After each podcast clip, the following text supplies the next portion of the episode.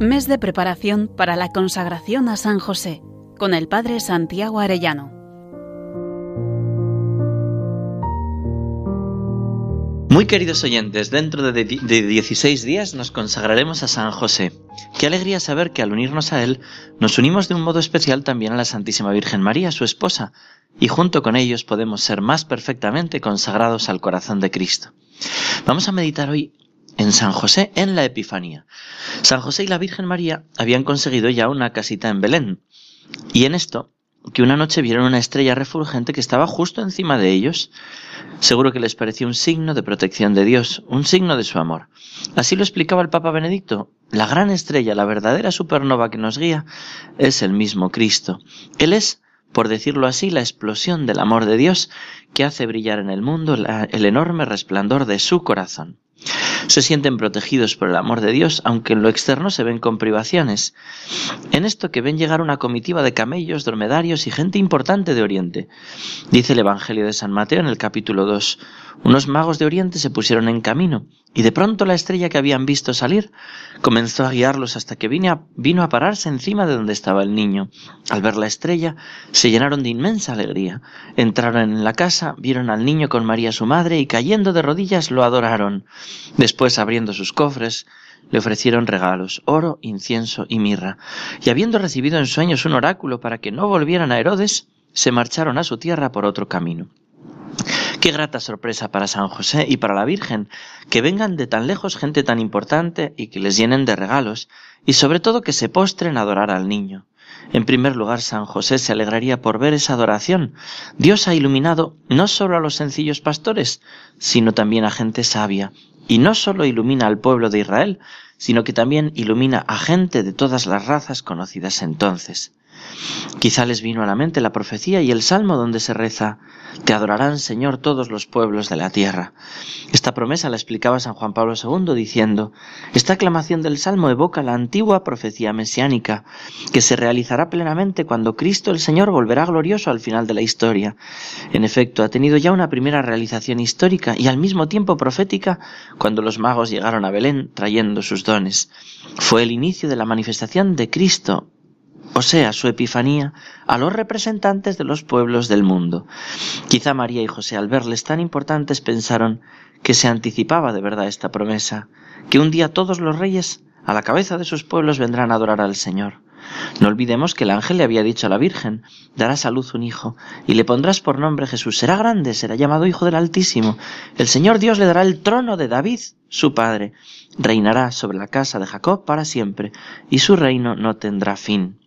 Por tanto, Jesús es el Rey que reinará.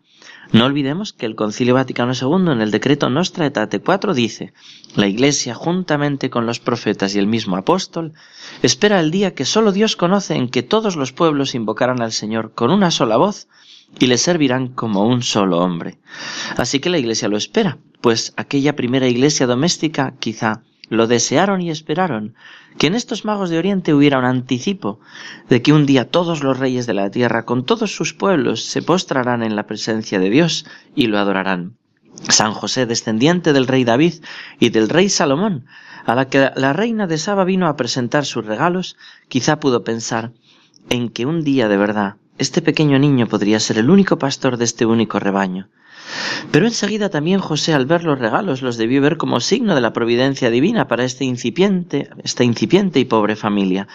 Seguro que pensó en poder cambiar el oro por pañales o por algo que sabía que necesitaba la Virgen.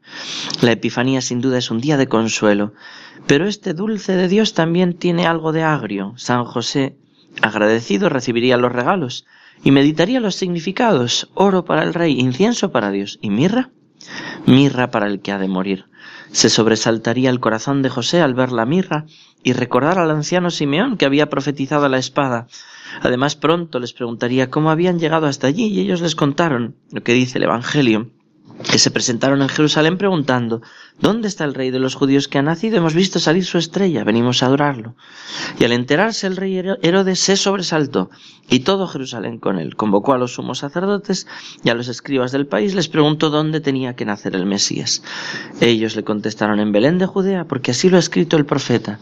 Y tú, Belén, tierra de Judea, no eres ni mucho menos la última de las ciudades de Judea, pues de ti saldrá un jefe que será pastor de mi pueblo Israel. Entonces Herodes llamó en secreto a los magos para que le precisaran el tiempo en que había aparecido la estrella, y los mandó a Belén diciéndoles, id y averiguad cuidadosamente qué hay del niño, y cuando lo encontréis avisadme para ir yo también a adorarlo. San José seguramente se sobresaltó al escuchar que Herodes sabía del niño, y como Dios les pedía ir por otro camino protegiéndoles así de Herodes, pero a la vez mostrando que era un peligro para el niño. San José confía en la providencia del Padre Eterno, que ve cómo cuida de la vida y del sustento. Por eso tiene paz. Él ahora desde el cielo también es reflejo de la providencia del Padre y sigue visitando nuestras casas concediéndonos lo que necesitamos. Cuenta San Luis Orión. Estábamos en el mes de marzo, eran tiempos en que no teníamos nada, no teníamos pan ni modo de pagar a los proveedores, y San José vino en nuestra ayuda. Estábamos con mucha necesidad de dinero y nos encomendamos a San José, que es invocado como administrador, o mejor como proveedor de las casas religiosas, como él lo fue de la Sagrada Familia. Un día estábamos sin nada y exactamente durante la novena de San José, la antevíspera de su fiesta, parecía que San José no nos quería ayudar. Pero he aquí que se presenta a nuestra puerta un señor que pregunta ¿Dónde está el superior? El portero va a decirme Un señor quiere hablarle. ¿Es un acreedor? pregunté. No lo conozco, me respondió el portero, pero ¿no es el lechero o el carnicero? No sé, me dijo. Eran tiempos en que detrás de un acreedor venía otro y no me dejaban descansar. Bajé las escaleras a prisa y me encuentro a un señor modestamente vestido con barba. Y me dice, ¿Usted es el superior? Aquí hay un dinero. Y dejó un, un sobre grueso con dinero. Esto lo recuerdo como si fuera esta mañana mismo. Yo le pregunté si debíamos celebrar algunas misas a su intención. Él me dijo que no, que debíamos seguir rezando. Yo no lo había visto nunca. Me miró un momento, se inclinó y se fue deprisa. Hubiera querido detenerlo, pero no tuve el coraje. Sin embargo, su presencia y sus palabras me dejaron encantado, y mientras salía, los que habían estado presentes me dijeron que el rostro de aquel señor tenía un no sé qué de celestial, y entonces fuimos todos sobre sus pasos a ver dónde iba. Pero aquel hombre salió por la puerta, dio unos pasos bajando las escaleras exteriores y no se le vio más ni a derecha ni a izquierda, ni en el patio ni en la iglesia. Mandé a dos que fueran a buscarlo, pero no lo encontraron. Apenas había salido y ya había desaparecido. Vino después Monseñor Novelli, le contamos lo sucedido y dijo, era San José, era verdaderamente San José. Yo le hice observar, pero era joven, demasiado joven y con barba rojiza. Él me respondió, San José no debía ser viejo. Lo cierto es que en el sobre había tanto dinero como para pagar a todos los deudores más urgentes y más importantes, y siempre se lo agradecimos a San José. Hasta ahí San Luis Orión. Meditemos hoy, queridos oyentes, en San José contemplando la providencia del Padre, que nos ayuda en lo más concreto del sustento de cada día, pero también en el destino de la historia. Pídele esta confianza en la providencia, en la concreta de tu día a día, querido oyente, pero también en la providencia con la historia. El Señor reinará a pesar de sus enemigos. Él es el Rey de Reyes y Señor de Señores, y al final establecerá la civilización del amor, el reinado de su corazón. Además de esta petición de confianza en la providencia, pedimos también la gracia que solicitamos para este mes. San José, esposo de la Virgen María, Padre y custodio de la Sagrada Familia, celestial patriarca del pueblo de Dios, ruega por nosotros. Dios os bendiga a todos, queridos oyentes, y hasta mañana, si Dios quiere.